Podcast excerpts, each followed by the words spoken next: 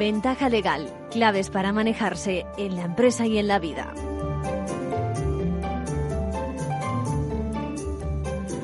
Bienvenidos, bienvenidos amigos de Ventaja Legal. Tengo que deciros que la pandemia continúa siendo protagonista de nuestro espacio legal, estos cierres en los negocios, modificaciones en los contratos, esa principal preocupación de nuestros oyentes y para muestra la ratificación de la medida sanitaria urgente de exigir la cuarentena a los viajeros procedentes de Brasil y Sudáfrica acordada por orden ministerial del pasado 17 de febrero. Saben que de la combinación de las decisiones sanitarias y la supervisión judicial nacen esas restricciones que sufrimos por el bien de todos. Así que desde hoy, a, las cero horas, es necesaria esa, esa y proporcionada eh, para proteger el derecho a la salud e integridad física, ese confinamiento de viajeros de vuelos procedentes, decíamos, de Sudáfrica y Brasil durante 10 días. En esta ocasión, el mecanismo utilizado ha sido la solicitud por la abogacía del Estado de la ratificación judicial de la medida adoptada por el Ministerio de Sanidad. Este último apunte lo hago precisamente para esos alumnos de Derecho que me consta que nos siguen. Bueno, por cierto, que algunos nos preguntamos cómo no se eh, estas medidas justo ahora hace un año. Pero este, este es otro tema. Bueno, también de plena actualidad lo que supone una reforma del tratamiento de los, de, los delitos sexuales. Hoy empezaremos nuestro espacio con las novedades que nos trae la abogacía de la mano de Luis Izquierdo y Sonia Sánchez. Seguiremos con nuestro manual de crisis sobre los cierres en la hostelería. Eh, ese consejo que decía respondo, responde a una pregunta de María, de Luna y de Yusef la reforma de los delitos de carácter sexual. Son tres estudiantes de Derecho de la Universidad Carlos III que me preguntan por cómo quedan los delitos contra la libertad sexual en el anteproyecto de ley orgánica de garantía integral de libertad sexual. Me dicen eh, leo textualmente, dice, atrás queda que estudiamos hace dos años el Código Penal vigente y parece que nada va a cambiar. Coméntanos tu opinión sobre los cambios. Bueno, pues bienvenida la consulta, bienvenidos futuros colegas a esta profesión que te exige estar al día, ya lo sabéis. Bueno, y en la segunda parte contaremos también con dos testimonios, el de el empresario hotelero Juan Ordinas desde Baleares y el del abogado David García Garrote desde Burgos, cada uno con sus impresiones sobre los efectos legales en sus respectivos campos de actuación profesional.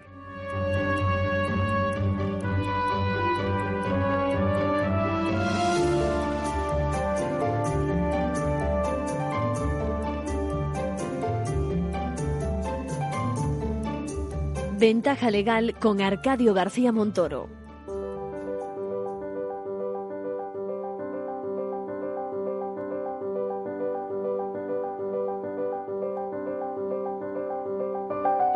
Ahora en Ventaja Legal, la actualidad semanal de la abogacía.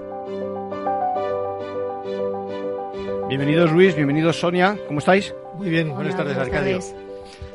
Saludos a todos. Hoy comenzamos contándoles que los casos vinculados con el COVID están ya presentes en los despachos de uno de cada tres abogados, según se desprende del barómetro interno de la profesión elaborado por Metroscopia para el Consejo General de la Abogacía.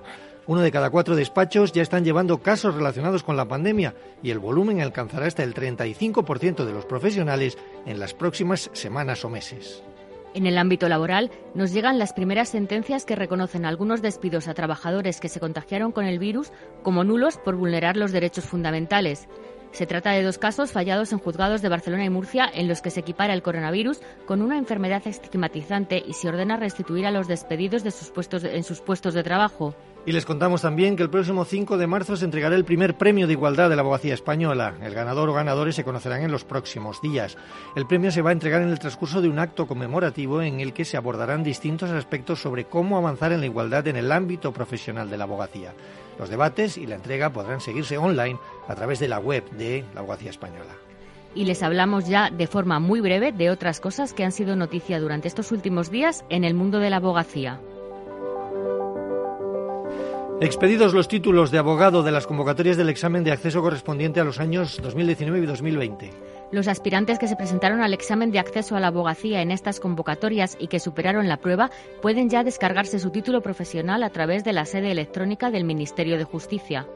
Doble cita esta semana con la formación. Esta tarde se celebra la jornada Captación de Clientes y el miércoles 24 se analizarán las últimas sentencias del Tribunal de Justicia de la Unión Europea y del Tribunal Supremo sobre las hipotecas con cláusula IRPH. En ambos casos, las jornadas comienzan a las 16.30 y se pueden seguir a través de formacionabogacía.es. Valencia, primera audiencia provincial que aplica el rebus sic stantibus para rebajar el alquiler por el COVID-19. La Audiencia Provincial de Valencia ha concedido, de forma cautelar, el aplazamiento de la mitad de la renta de alquiler de un hotel por la pandemia del COVID-19. Se trata de la primera audiencia provincial que aplica la cláusula rebus sic stantibus a consecuencia del coronavirus. Los ganadores del primer certamen de artículos universitarios sobre abogacía y derechos humanos reciben su galardón. La presidenta del Consejo General, Victoria Ortega, ha entregado a María del Val, Bolívar Oñoro y Francisco Miguel Fernández Caparrós los diplomas que los acreditan como ganadora y finalista respectivamente de este certamen organizado por la Fundación Abogacía. Los artículos participantes abordaban el acceso universal a la salud desde un enfoque de derechos humanos. El Colegio de la Abogacía de Barcelona ha celebrado el primer congreso sobre el principio de transparencia en la contratación predispuesta y su proyección como valor transversal en la sociedad. Los diferentes intervinientes en el encuentro online que se celebró los pasados jueves y viernes han destacado la importancia de la transparencia para construir organizaciones y democracias más sólidas y de más calidad. Uno de cada tres abogados y abogadas españoles están llevando ya algún caso relacionado con el COVID-19 o tienen en su despacho uno para tramitarlo en los próximos meses. Es uno de los datos más destacados de la última edición del Barómetro Interno de la Profesión, elaborado por Metroscopia para la Abogacía Española. Según el informe de conclusiones de ese barómetro, un 25% de los abogados afirma que ya han pasado por sus manos reclamaciones relacionadas con las consecuencias del coronavirus. A quienes ya están tramitando este tipo de reclamaciones se les sumarán más profesionales en el futuro inmediato. Así, al menos un tercio de los abogados y abogadas de nuestro país se verá inmerso en este tipo de procedimientos, según la estimación realizada por la empresa demoscópica. Pero la pandemia no solo está modificando el tipo de asuntos sobre los que los profesionales tienen que trabajar ahora, también ha introducido cambios en la forma en que desarrollan su labor. Así lo aseguran los propios abogados y abogadas encuestados. Un 81% de ellos considera que la profesión tendrá que readaptarse a las nuevas circunstancias, incorporando cambios importantes y permanentes en el modo de ejercerla. Una parte importante de los colegiados admite que ha tenido que realizar un importante esfuerzo para ponerse al día en la utilización de las nuevas tecnologías. Este esfuerzo ha tenido resultado y un 85% de los colegiados dice que está preparado para usar en su trabajo las herramientas digitales de forma ágil y eficaz. El otro 15% admite que todavía carece de los conocimientos suficientes para manejarse con soltura en el uso de la tecnología. Victoria Ortega es la presidenta de la Abogacía Española. Los datos de la encuesta son muy esclarecedores sobre el esfuerzo realizado. Pero la vocación de la abogacía no es solo adaptarse a las necesidades, sino protagonizar la transformación social también desde la esfera digital en las relaciones jurídicas. Estoy absolutamente convencida de que nuestra contribución está siendo y seguirá siendo decisiva en este aspecto. Respecto a la situación de la justicia, algo más de la mitad de los letrados y letradas considera que el funcionamiento de la Administración de Justicia, de los juzgados, de los tribunales, ha empeorado, así lo dice el 54%. Todavía es mucho más alto el porcentaje de quienes creen que la justicia funciona mal, lo afirman el 82%.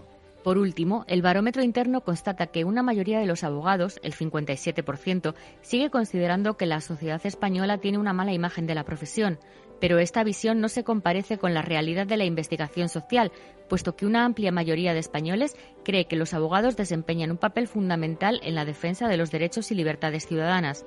El sondeo se realizó a una muestra de 2.275 abogadas y abogados entre el 5 y el 22 de octubre del año pasado. El barómetro puede consultarse íntegramente en www.abogacía.es. Recientemente hemos conocido las primeras sentencias que anulan el despido por COVID-19 por considerar lo contrario a los derechos fundamentales. Así se han pronunciado tanto el Juzgado de lo Social número 1 de Mataró, en Barcelona, como el Juzgado de lo Social número 9 de Murcia. Desde el inicio de la pandemia son muchas las personas que se han quedado sin trabajo por la obligación de tener que mantenerse en cuarentena o de seguir tratamiento médico para el COVID.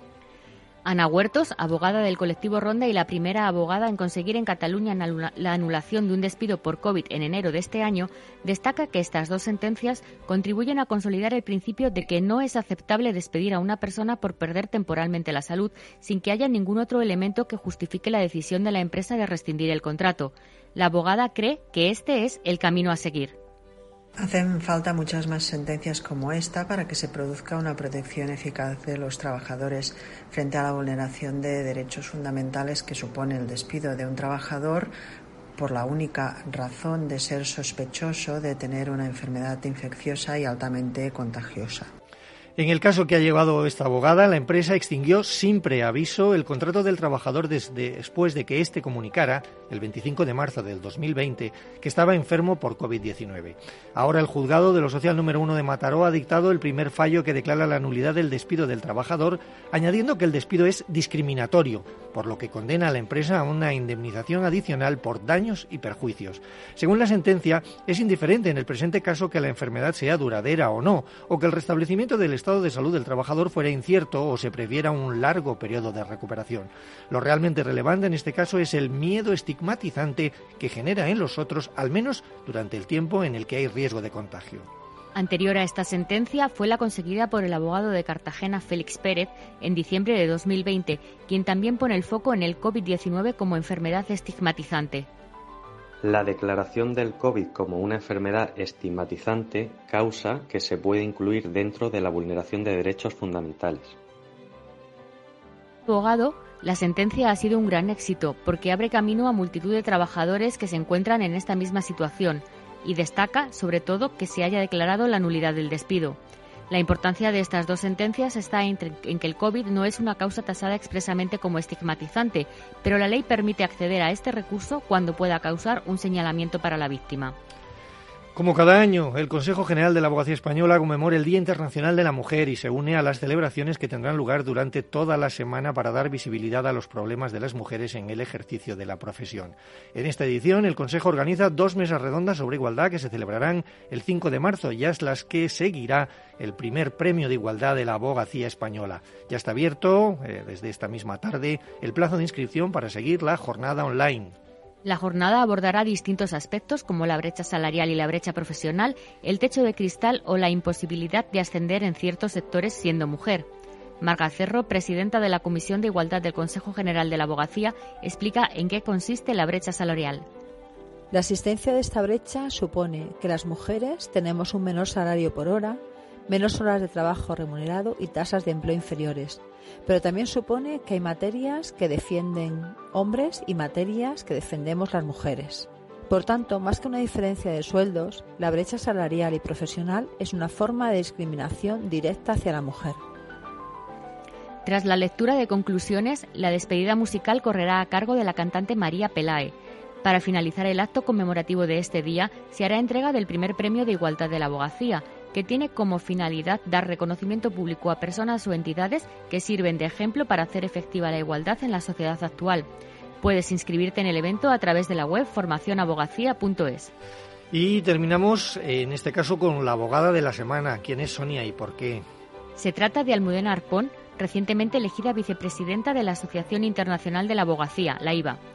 Llevaba lleva ligada a la asociación desde casi su incorporación a esta profesión y desde 2009 ha sido miembro del Consejo. La nueva vicepresidenta quiere que la IVA tome más el pulso de la sociedad y se adelante a sus necesidades. En la IVA tenemos que dar un paso más, analizando las tendencias de la sociedad, dando las respuestas legales y, en definitiva, ayudando desde el derecho. Considera que el proyecto más inmediato de la IVA es afrontar la pandemia y analizar los temas legales que se presentan. Para mejorar la presencia española cree que hay que informar sobre qué es la Asociación Internacional de la Abogacía y lo que puede aportar.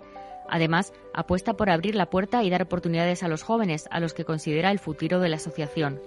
Y con esto terminamos. Arcadio, saludos a todos. Sonia Luis, os espero el próximo día. Venga. Muchas gracias. Saludo.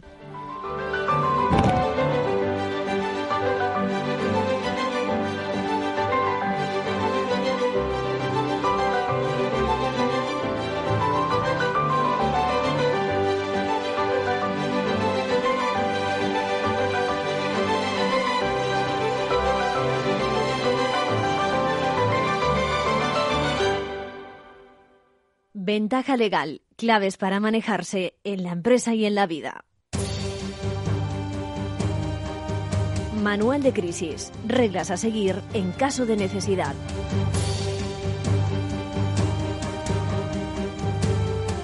Bueno, pues eh, hablando de manual de crisis tenemos que hablar de cierres. Igual piensan que por lo que, bueno, lo que ha ocurrido la semana pasada, eh, que hemos conocido unos cuantos pronunciamientos de la justicia, eh, a ver, que no confirman una tendencia. Y lo de tendencia, ojo, no me copien este término, que no es nada jurídico, pero yo creo que sí, sí que es expresivo de cómo los tribunales están respondiendo a las peticiones de las comunidades autónomas de cierre de establecimientos, bueno, a los movimientos en realidad de las comunidades autónomas y a las réplicas con forma de recursos que interponen sobre todo las asociaciones eh, empresariales. Bueno, la última decisión que hemos conocido es un auto del Tribunal Superior de Justicia de la Comunidad Valenciana que desestima esa suspensión cautelar del cierre del sector de hostelería de Comunidad Valenciana, donde deniegan las medidas cautelares solicitadas por una asociación empresarial de Castellón. la razón?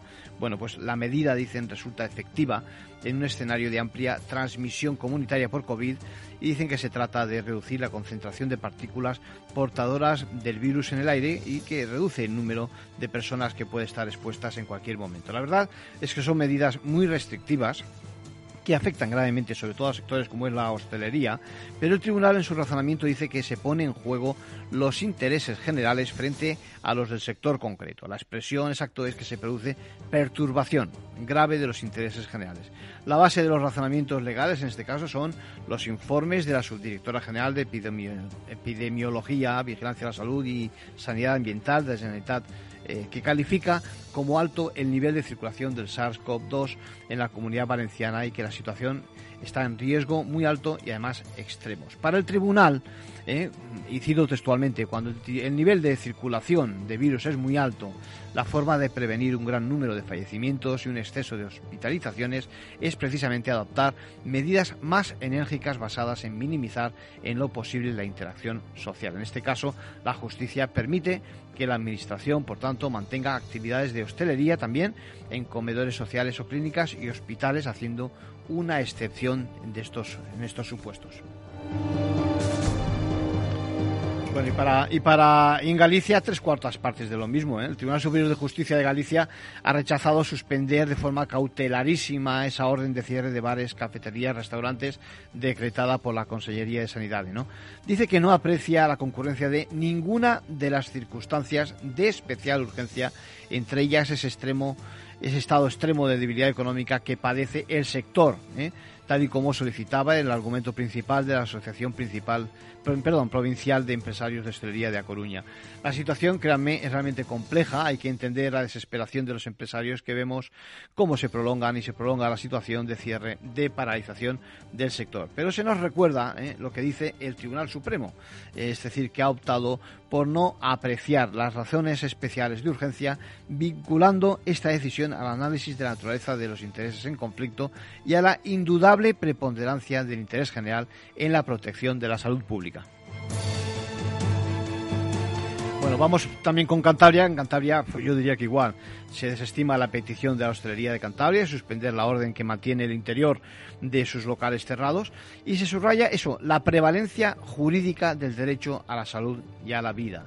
Textualmente dicen, bueno, el nivel global de los indicadores de la situación epidemiológica se ha mantenido alta, pues tres de los cuatro indicadores de incidencia han seguido en nivel extremo. Igual la ocupación de UCIs, de forma que la medida adoptada de cierre de zonas interiores en establecimientos de hostelería y restauración aparece como prevista para el nivel de alerta 3 en que se encuentra Cantabria. Aquí la resolución hace muy buenos matices en apoyo de su decisión. Fíjense, dice que frente a colegios, y en general sitios cerrados, todos ellos bueno, argumenta que la actividad que en ellos se desarrolla no precisa la retirada de la mascarilla. Es un matiz importante. En este caso de Cantabria tampoco faltó el alegato comparativo de los recurrentes con el caso del País Vasco, pero contesta el Tribunal Superior de Justicia cántabro que la situación en Cantabria no puede parangonarse con la del País Vasco en cuanto a que el auto mencionado, la resolución mencionada, valora una situación distinta a la aquí existente eh, en general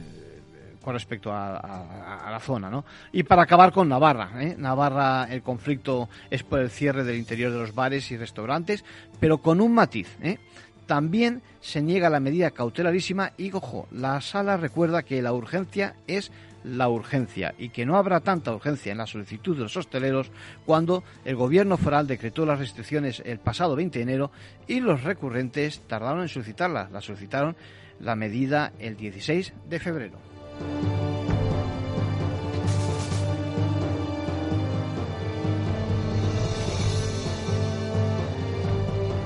Ventaja legal con Arcadio García Montoro.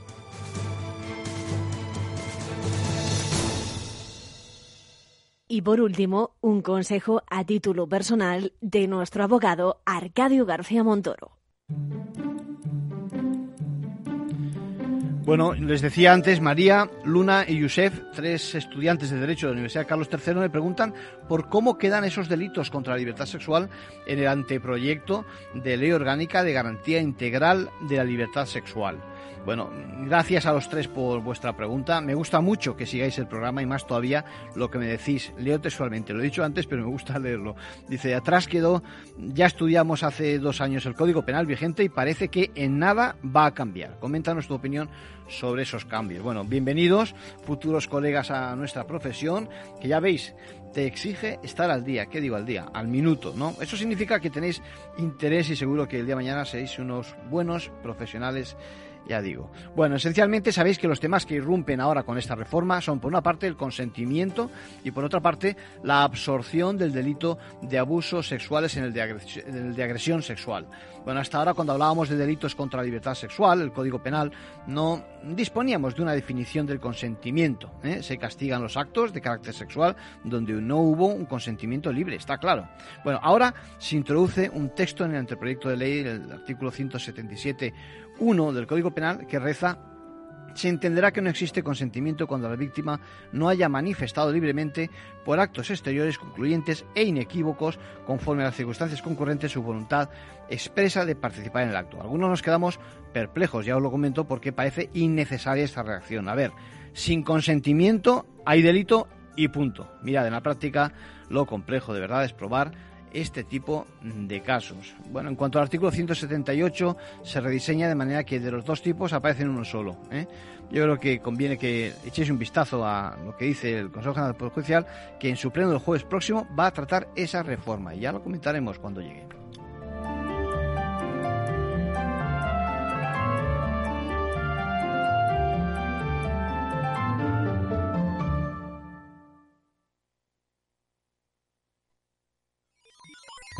Los robots escuchamos Capital Radio. Es la radio más innovadora. Oímos a Saragot, con Luis Vicente Muñoz. Ahí le has dado. Esto es Capital Radio. Di que nos escuchas. Capital Radio Madrid, 105.7. Disfruta de la mejor cocina gallega en Montes de Galicia. Todo un clásico moderno en el barrio de Salamanca. Disfruta de la variada dieta atlántica, de las mejores carnes y pescados tratados con respeto y transparencia y regados con una de las mejores bodegas de la zona. En grupo, en familia o en pareja, Montes de Galicia te ofrece el espacio perfecto en cada ocasión. Si te gusta el pádel, en Capital Radio tenemos tu espacio.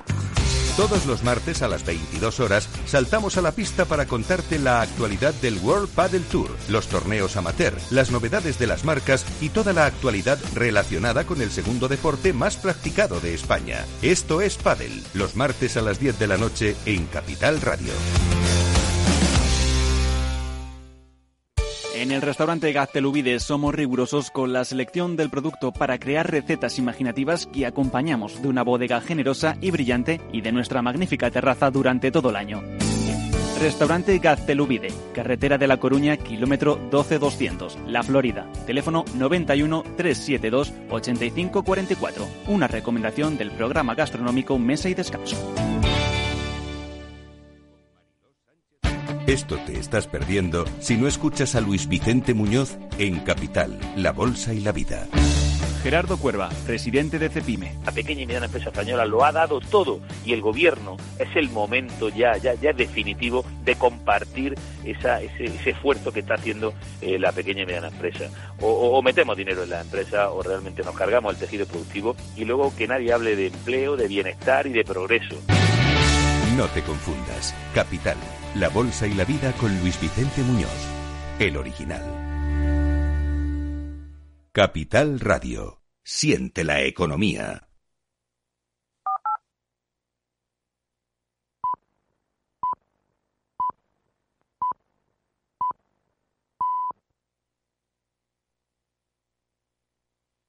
Ventaja legal con Arcadio García Montoro. La entrevista, escuchar, es compartir conocimiento.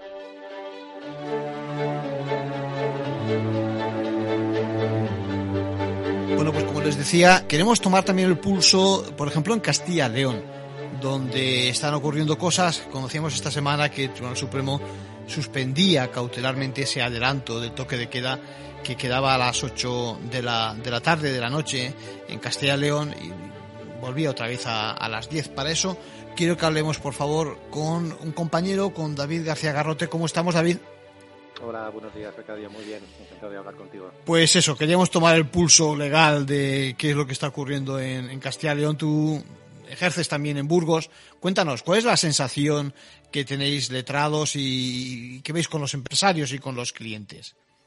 Bueno, pues eh, la verdad es que, si te soy franco, estamos viviendo momentos eh, muy convulsos porque es que las cosas cambian por cambian por minutos. O sea, ayer fue fue hacerse público la decisión del Tribunal Supremo, ¿vale? De anular el acuerdo presidencial, ¿no? Aquí en sí. León, el, el, 221. Sí. Y es que habían pasado unas horas y ya se había reunido telemáticamente el Consejo de Gobierno de la Junta de, con carácter extraordinario. Sí. Para, bueno, pues para de alguna manera darle la vuelta, porque lo que ha hecho es efectivamente, sí, bien, eh, hasta las 10 de la noche pero claro, ha dejado a muchos sectores, sobre todo relacionados con el ámbito de los servicios, otra vez con, con, con la puerta cerrada a partir de las 8. O sea que una, la gente, la gente se, se siente un, un, pelín engañada. ¿no? Claro. Pelín engañada. claro, David, una de las cosas que criticaba yo, es una crítica constructiva, es cómo la resolución llega un mes después. Es decir, eh, mientras tanto, lo que dices tú, a nivel de calle la gente está mareada,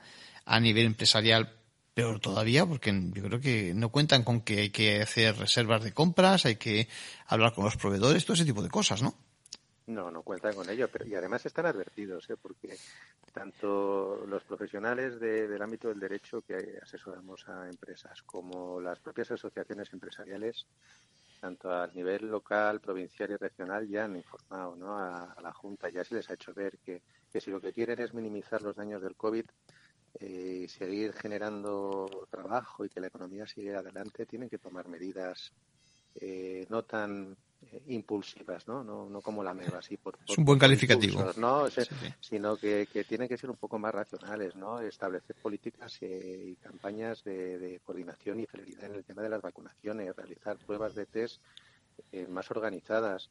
Eh, no lo sé, antes de tomar medidas restrictivas como estas, como he dicho, de forma así impulsiva, Sí. pues elaborar estudios previos, contar con tiempo que, que es necesario e imprescindible, Claro. pedir información a los interesados, a los agentes sociales, especialmente a las organizaciones empresariales, y no se está haciendo. Claro. No se- Yo echo de menos, David, por ejemplo, y creo que las, las asociaciones profesionales lo, lo están diciendo también en estos recursos, eh, echo de menos que haya transparencia con respecto a estudios fiables de eh, cuál es el efecto que produce, si positivo o negativo, esas restricciones, porque al final, claro, el Tribunal Supremo lo que dice es, estamos hablando de un derecho fundamental, la libertad de circulación, y, es, y es básico, ¿eh? que, que no nos pasemos ni un pelo, ¿no? Pero si aún así estuviera justificado por algún tipo de estudio, de informe, de análisis, eh, que se pudiera, que pudiera motivar la resolución, pues seguramente el Tribunal Supremo también accedería. Pero es que echamos de menos ese tipo de, ¿no? de, de contenidos. Sí, sí, tienes toda la razón. Es decir, por un lado se echan en falta y por otro, cuando alguien quiere aportar datos, ¿vale? Sobre una base eh, Sí, científica, una real. sí. científica, Sí. real, eh, no llegan, ¿no? No llegan porque no gustan. Es decir, hasta qué punto, por ejemplo, el sector de los servicios, dentro del sector de los servicios, la hostelería está siendo muy dañada y muy castigada. sí, sí.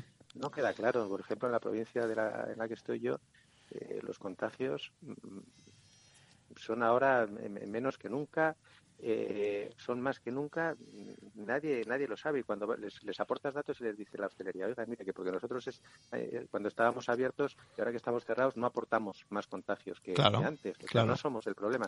No, eso no ocupa ni preocupa. Eso no, déjeme usted esto, no, no, no me hable de esto. Ya. Eh, Lo importante es eh, no, tener las, las UCIs eh, las, eh, ocupadas, correcto. Eso, es, eso es fundamental, es importantísimo, pero seamos un poco más profesionales. Busquemos esos, esos estudios, esos informes. Habrá que ir a la raíz, a la raíz del problema, ¿no? El virus y, cómo se comporta en qué ámbitos. Déjame que te pregunte, y como letrado, eh, este es un programa de ventaja legal dirigido al mundo jurídico y también a otros que nos siguen con mucho interés. Eh, mira, eh, estoy leyendo un titular del Consejo de la Abogacía dice un tercio de los abogados ha llevado ya o va a llevar este año acciones legales vinculadas al COVID-19. Eh, es cierto, ¿no? Que nos ocupa mucho tiempo durante este tiempo. Sí, sí, sí, sí, Además, es como a mí, a nivel coloquial, me gusta utilizar la expresión que es, es trabajo de, eh, papel de, poco fundamento en el sentido de que no es trabajo de gusto, pero es que va a haber una cascada de demandas. La gente, los pequeños comercios, es que están llamando a nuestras puertas porque están asfixiados, no pueden más. Hmm. Tratan de sobrevivir eh, y, insisto, vuelvo a lo del principio, les están dando bandazos de un lado para otro. ¿no? Hmm. Entonces, sí, claro que estamos llevando más, claro que vamos a llevar más. Ya empieza a haber eh, comunicación entre los distintos despachos profesionales para hacer agrupación de, interesados o damnificados. Y sí, claro que va a haber mucha demanda. Sí, y desde el punto, desde el punto de vista eh, del seguro, acuérdate que hemos conocido hace poco la primera resolución desde el juzgado de Gerona que reconocía pues que la pandemia estaba dentro de la cobertura de una póliza, ¿no? Eh, ¿qué, efectos crees que tú crees tú que puede tener este tipo de resoluciones? ¿La gente está eh, chequeando cómo tiene esa cobertura, si la tiene no, etcétera? Si te soy franco, yo creo que aún no. Vale. no. Es más, son noticias de estas eh, recientes las que van a hacer que los asesores informemos a nuestros clientes, a esos que vienen, porque el que te viene a reclamar amparo y, te viene a decir que, que, inicies eh, acciones. Sí, lo que sea, sí. Eh, está preocupándose por, por su día a día, ¿no? Claro, este detalle, ¿no? Entonces seremos nosotros los que les tendremos que decir que exploren esas posibilidades. Sí, liderar. Ahora mismo, eh, en contestación a tu pregunta en concreto, no es algo sobre lo que ya vale. nuestros clientes o la opinión pública sensibilizada es algo que tendremos que sensibilizarle, que tienen, van a tener esa vía y van a tener ese arma de defensa. Está claro que los letrados tienen también que liderar, digamos, las defensas y liderar las iniciativas para, eh, pues bueno, no sé si para reparar, reparar del todo va a ser muy difícil, pero por lo menos corregir un poquito y yo me conformaría con que de aquí en adelante pues no, esta mañana lo decía, eh, no se trabajara desde las instituciones con trazo grueso, ¿no? Yo creo que la justicia no se puede permitir esos trazos gruesos, hay que, hay que hacerlo de forma fina, hilar finamente porque además el, el virus es... Eh, es una lástima porque al final, sobre todo los compañeros que nos dedicamos a empresas y a asesorar negocios, sí. Mm, hemos tratado de tener una actitud de ayuda eh, desde un punto de vista preventivo para el negocio, para, la opinión pública, para la, economía, para las administraciones. Y ves que va pasando el tiempo y no, al final vamos a tener que tener una actitud ya no preventiva, sino de, de reclamar el daño, daños muchas veces irreparables de nuestros clientes. ¿eh? cuando todo esto pase y miremos para atrás, uf, va a haber mucha gente que va a quedar en el camino. ¿eh?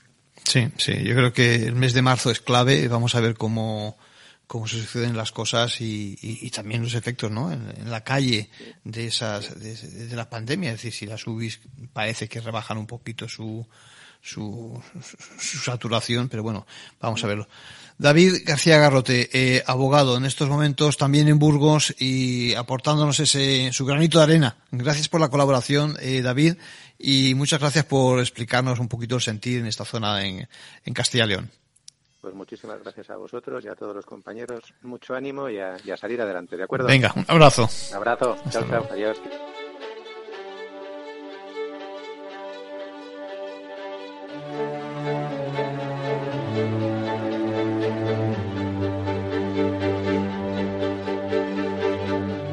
Bueno, y en la línea, en la línea de lo que les estaba contando, eh, quiero que conozcamos, que tomemos el pulso legal, diríamos, de lo que ocurre en el sector hotelero, pero esta vez, fíjense, desde el punto de vista de la pequeña y la mediana empresa. Ojo con, este sector y ojo con esta, con esta franja del mundo del negocio. Eh, tenemos al otro lado del teléfono a Juanma Ordinas. ¿Cómo estamos, Juanma? Buenos días, muy bien. Pues eh, Juanma es el presidente de la Asociación de Pequeños Hoteleros de Mallorca. ¿Es así? Ah, efectivamente, pequeñas y medianas hoteleros de mayor. Pequeñas y medianas empresas. Y claro, y me imagino que el azote de la pandemia en vuestro caso es, es brutal. ¿Es así? Sí, bueno, la foto de la pandemia yo pienso que generalmente es brutal, ¿no? Y la pequeña y mediana empresa, lógicamente, se incrementa esa, esa brutalidad, efectivamente. Sí, eh, te llamaba porque estamos preocupados. Fíjate, ha habido una, una sentencia que hemos comentado apenas eh, una semana atrás en la radio, donde eh, en Valencia se ha reconocido a una empresa hotelera precisamente que trabajaba en Mallorca con el argumento ese que ahora todo el mundo sabe de este argumento. Sabes que con las leyes pasa, y con los conocimientos legales pasa esto, que de repente se aviva y, todo el mundo se apunta a, sabérselo todo. Pues el argumento de lo que se conoce como la cláusula o la fórmula rebus sic stantibus, que autoriza a cambiar eso, las condiciones, porque algo extraordinario e imprevisible ha ocurrido después de firmarse el contrato. Bueno, el caso es que en este caso, fíjate, eh, se liberaba del pago de la mitad de la renta por alquiler al hotel que estaba situado precisamente en Baleares, ¿no? La reconoce, la, sentencia lo que hace es reconocer que se trata de, algo muy distinto, ¿eh? ¿eh? esta pandemia. Yo me imagino que muchos de vosotros estáis en esa situación. Bueno, yo creo que, las situaciones son un poquito individualizadas por cada empresa, porque yo creo que el sector de, la pequeña y mediana empresa lo que sobre todo tiene, yo supongo que son hoteles en propiedad, ¿no? Estamos hablando de, un sector que yo creo que, pues, pues eh, heredados o en su día todavía los primeros compradores siguen con, con esos hoteles. Entonces, yo creo que trabajaríamos la pequeña y mediana empresa con poco alquiler, ¿no? Yo creo que estaríamos más hablando de propiedad esto sería un poquito más lo que estaríamos ah, hablando en general, ¿no? Sí, en vuestro caso. Y déjame que te diga, eh, la verdad es que poca gente se ocupa ¿eh? de vuestro negocio desde el punto de vista de las autoridades, ¿no? Parece que se protege fundamentalmente las grandes cadenas, pero de vosotros nadie se acuerda. Yo creo que más que proteger a las grandes cadenas, lo que creo yo es que hay una sensación de aquello de pero él también existe, ¿no? Que existe tan famosa. Pues yo creo que de alguna manera eh, hay como una especie de, laguna donde parece que no existimos, ¿no? Donde la pequeña y mediana empresa hotelera eh, se engloba dentro de todo este conjunto eh, hotelero de macros hoteles, grandes cadenas, cadenas medias, y parece como si la pequeña y mediana empresa no existiese, ¿no? Y yo creo que es un sector el cual se nos tiene totalmente olvidado desde ese punto de vista porque es cuando yo entré en el sector hotelero, pues me llamó mucho la atención la cantidad de protección que existía para la pequeña y mediana empresa, pero no se contemplaba la posibilidad de esa pequeña y mediana empresa del sector hotelero, ¿no? Parecía que todos los hoteleros tenemos que ser ricos y tenemos que tener grandes, grandes fortunas y grandes cadenas, y, es lo más alejado de la realidad, ¿no? Hay un sector que además eh, creo yo que históricamente fue el sector que arrancó el turismo en España, ¿no? Es decir, el turismo en España no arrancó con macro oferta hotelera, arrancó pues con pequeños establecimientos, con pequeños hostalitos en zonas turísticas y así arrancó el mundo hotelero, no, no arrancó con grandes superficies y, macro hoteles con el todo incluido y estas grandes fórmulas que hoy se aplican, no, el sector hotelero arrancó pues con un edificio de 15 habitaciones, 16 habitaciones, incluso muchos eh, tenían un restaurante y construyeron un primer piso y empezaron a vender habitaciones, pues un segundo piso, y así arrancó la industria hotelera, por decirlo de alguna manera, ¿no? Esto sería un poquito aquellos hostales que había por las carreteras, que la gente viajaba y se quedaba en el hostal de camino porque las carreteras no eran las autopistas de hoy en día, ¿no? y, la gente pues se paraba en pequeños hotelitos, en las fondas que se llamaban antiguamente y todo esto, que existían en todos, en cualquier pueblo, ¿no? Existía una fonda donde pues tú te parabas a comer y a dormir, ¿no? Los viajantes y todo esto, ¿no? yo creo que, que, que la hostelería arranca a partir de ahí y bueno, hemos dejado olvidado ese sector que se ha reformado, que se ha reconvertido y que hoy muchos se han reconvertido pues en turismo de interior y otros en, en, otros sectores, en hoteles pequeñitos y demás, pero acogedores y que siguen manteniendo esa filosofía hotelera del conocimiento del cliente, de, de, de, del, de la comercialización del boca a boca, de los buenos comentarios, es decir, trabajando un poquito el tú a tú más que entrar en las grandes eh, ofertas hoteleras a, nivel de grandes turoperadores y demás, que mm. tienen que llenar grandes aviones.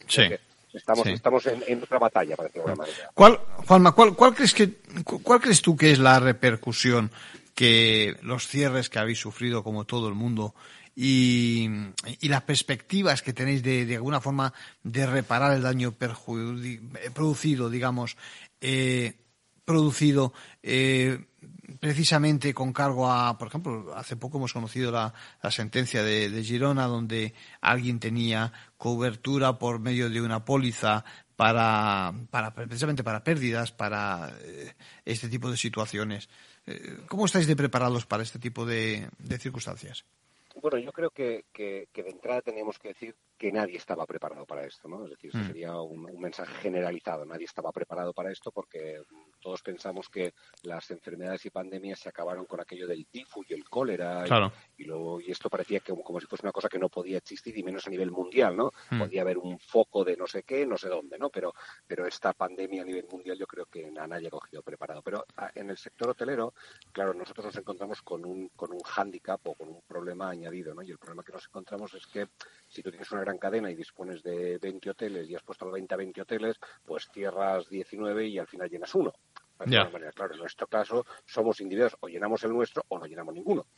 Entonces, claro, lógicamente la repercusión es mucho más grande porque, lógicamente, al final es un tema de oferta y demanda y hay un sector hotelero muy importante, muy grande, que además hace las cosas muy bien y son los grandes hoteleros y estos señores, pues lógicamente han podido prescindir de una serie de negocios que ellos tenían para conseguir que sus otros hoteles pudiesen funcionar, aunque fuese al 70 o al 80%, cerrando los otros negocios. Claro, nosotros nos encontramos de que además de tener que competir contra las grandes cadenas, después de competir contra el precio que han estado ofreciendo y el servicio que daban en esos hoteles, compitiendo con un 30% de ocupación, un 40 o un 50, contra hoteles que podían tener ocupaciones del 70-80 al hacer una unificación de todo su producto en un solo establecimiento. ¿no?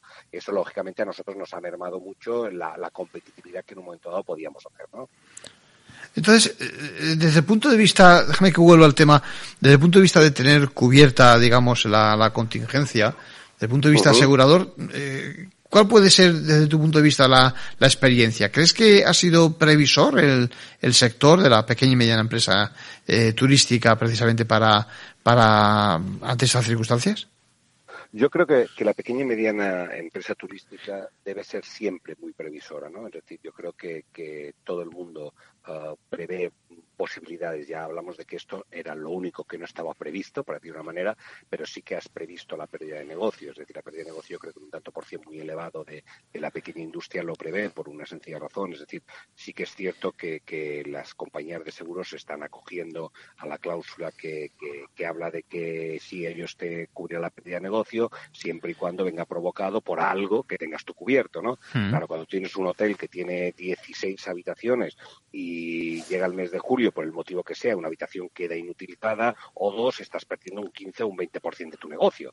Lógicamente, la, la, repercusión de eso es, es, brutal, ¿no? Tienes un hotel de mil habitaciones y se estopea una, pues la repercusión es del 0, no sé cuánto por ciento sobre tu cuenta de resultados, ¿no? Entonces, sí que nos hace a nosotros muy previsores sobre posibilidades porque independientemente de que la pandemia no estaba prevista, sí que sabes que puede ocurrir un incendio, puede ocurrir un, una inundación, un cliente que te ha destrozado una habitación y esa habitación queda clausurada, pues no sé, 15 días dentro del mes de julio. Si eso no lo tienes previsto, puede ser catastrófico en tu cuenta de resultados porque depende del número de habitaciones, puede ser un 15, un 20 o un 30% de tu, mm. de tu, de tu el carácter, el carácter estacional de vuestro negocio es, es fundamental, ¿no? Es decir, es una característica básica básica, básica. Nosotros, nuestro carácter estacional, ten en cuenta que nosotros tenemos el hándicap de que nuestros, nuestras instalaciones son limitadas, es decir, no tenemos grandes terrenos, no tenemos grandes instalaciones de saunas, jacuzzi.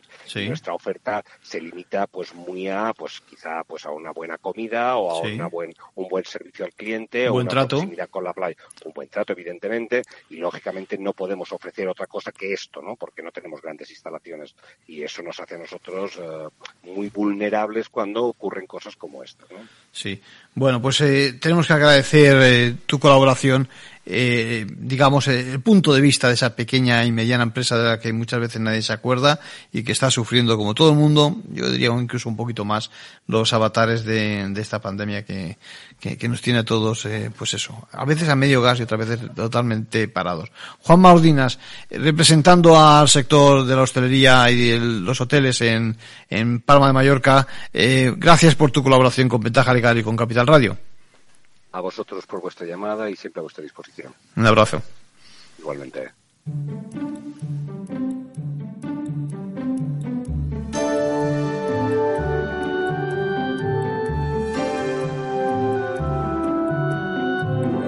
Vamos con algunos frases más. Nombrábamos esa resolución de la semana pasada Mm, eh, que admitía las consecuencias de la pandemia entre dos partes, por ejemplo, el establecimiento hotelero y el propietario del inmueble. Mientras estamos eh, emitiendo el programa, me está llegando un mensaje diciendo que, que lo conteste un poquito, que lo explique, que lo desarrolle. Bueno, lo hemos comentado en otras ocasiones, pero vamos a ello.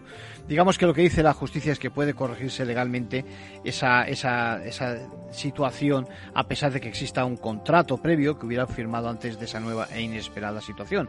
Bueno, como consecuencia, se ha concedido, decíamos, en Valencia y para, mm, y para Baleares un aplazamiento de la mitad del pago del alquiler a una empresa hotelera a causa de la pandemia. Era una medida cautelar. Bueno, lo que se ha hecho en realidad, fíjense, es aplicar esa fórmula legal denominada rebus sic stantibus, que tiene gran dificultad a la hora de ponerla en práctica, fíjense, porque la justicia tiene que discernir entre cuáles son esos riesgos inherentes a cualquier negocio, los que cualquiera de las partes asume, y aquellos que son ya de por sí, digamos, excesivos. ¿no? ¿Qué significado tiene esa resolución de Valencia sobre el hotel erradicado, decíamos, en Mallorca?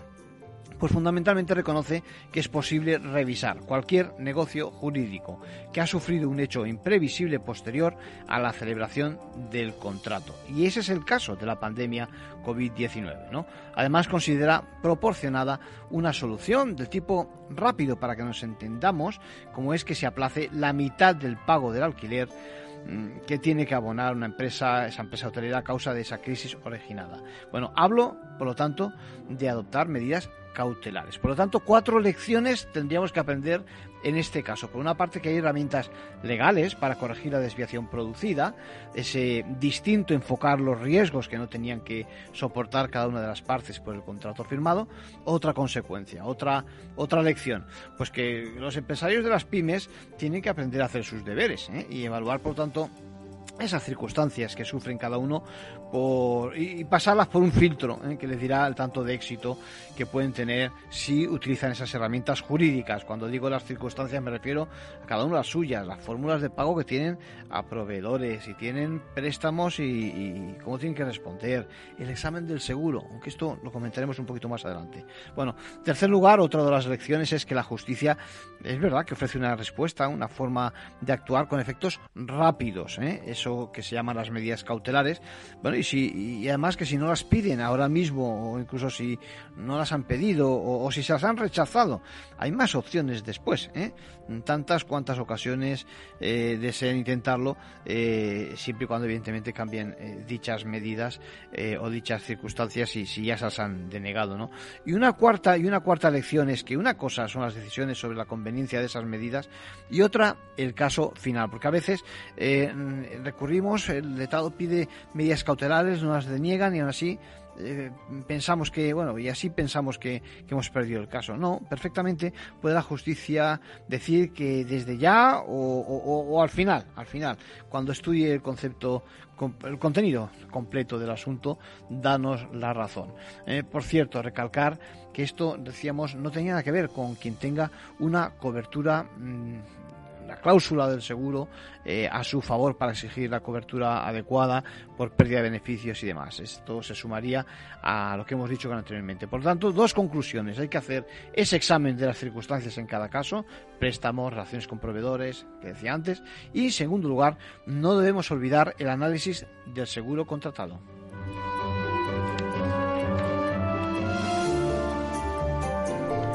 Luego un caso con trascendencia a nivel de Estado y que ya veremos a ver qué, qué efectos tiene. Fíjense, el Tribunal General de la Unión Europea ha resuelto esos primeros recursos sobre las ayudas de los estados por la pandemia COVID-19 estamos ante otra de esas primeras sentencias. Parece que llevamos una temporada que todos son primeras sentencias. ¿eh?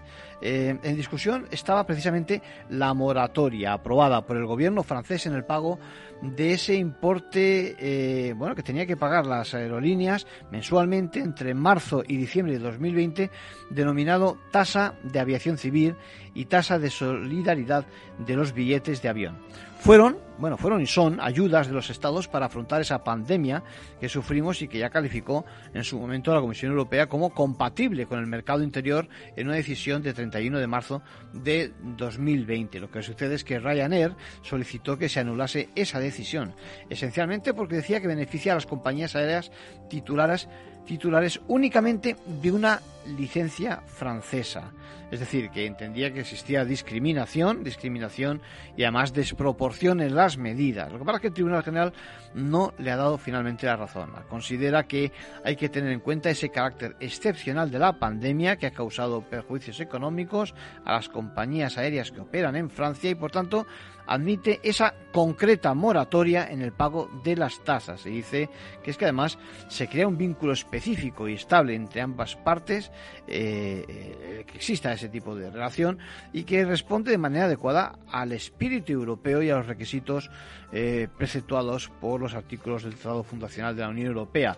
Además, el ser titular de licencia francesa se traduce, dice, en que éstas se encuentran sometidas al control financiero y de reputación de las autoridades eh, francesas. Por lo tanto, ojo, puerta abierta para que entren ayudas a empresas por esa vía, ojo, ayudas a empresas nacionales y puerta abierta también para que salgan empresas que no lo sean de nuestros países.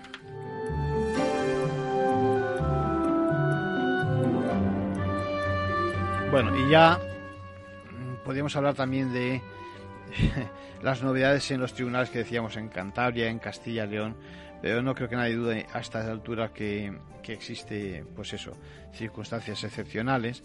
Por eso quiero pasar, quiero hablar, por ejemplo, de las acusaciones legales. Hacemos una nota y un poquito internacional contra Donald Trump tras su victoria en el impeachment. La verdad es que la agitada vida litigiosa que le espera a Trump, a la que está precisamente acostumbrado tras el fracaso del impeachment, no puede, no puede cesar, no puede cantar victoria, porque decimos que le quedan abiertos todavía varios frentes judiciales.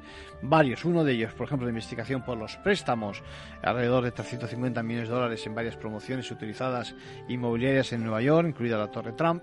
Y, por supuesto también la investigación que está haciendo el fiscal neoyorquino con respecto a sus declaraciones de Hacienda, está comprobando si coinciden con sus cuentas.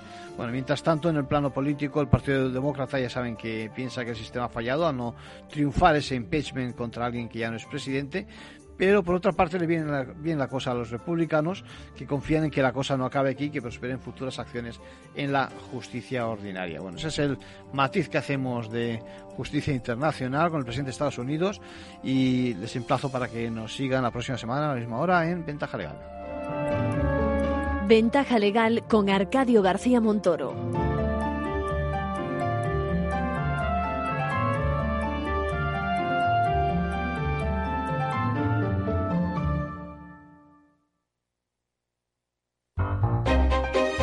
Los entornos en las grandes ciudades están cambiando y desde Voces para la Movilidad con Chimo Ortega queremos acercar a los protagonistas de las nuevas formas de entender los desplazamientos desde una visión humana e intimista. Cada martes a las ocho y media de la tarde en El Balance, Capital Radio. Tu radio en Madrid 105.7, Capital Radio. Memorízalo en tu coche. Gráficas Naciones. Más de 50 años de experiencia en el sector de las artes gráficas. Apostamos por la última tecnología tanto en impresión offset como en digital y gran formato. Realizamos todo tipo de impresión. Tarjetas de visita, folletos, libros, vinilos, decoración y montaje de stands. Más información en el 91 629 2145 o en gráficasnaciones.es. Mus. Mus. Mus. Te toca, Sinesio. ¿Qué pasa? Oye, Sinesio, no, ¿qué, ¿qué te pasa a ti? Que te veo muy onnubilado, que no te veía yo así de ausente desde que te prometiste con la maruja. Si es que tengo un aparato que me resuelve todas las dudas, estoy a la última en los mercados. Anda, mira, ya está Sinesio con sus inventos. Sinesio el ingeniero. Atiende, Paco, mira lo que he descubierto. Alexa, ponme Capital Radio, maja. Te damos la bienvenida a Capital Radio. Puedes escuchar la señal en directo o nuestros mejores audios en formato podcast. Directo o podcast. ¿Qué quieres escuchar? Ponme los podcasts, Alexa. Has elegido podcast. Vas a escuchar las noticias de Capital Radio. Con esto, Paco, vamos a echar el órdago a los mercados. Natural. Esto te estás perdiendo si no escuchas a Luis Vicente Muñoz en Capital, La Bolsa y la Vida. Xavier Ferraz, profesor de ESADE. La COVID eh, ha sido una especie de máquina del tiempo, ¿no? Nos ha situado no en 2021, sino en 2031 a nivel de, digitalización. Lo que tenía que haber pasado pues en 10 años eh, ha pasado en 10 meses. No te confundas. Capital, la bolsa y la vida con Luis Vicente Muñoz, el original.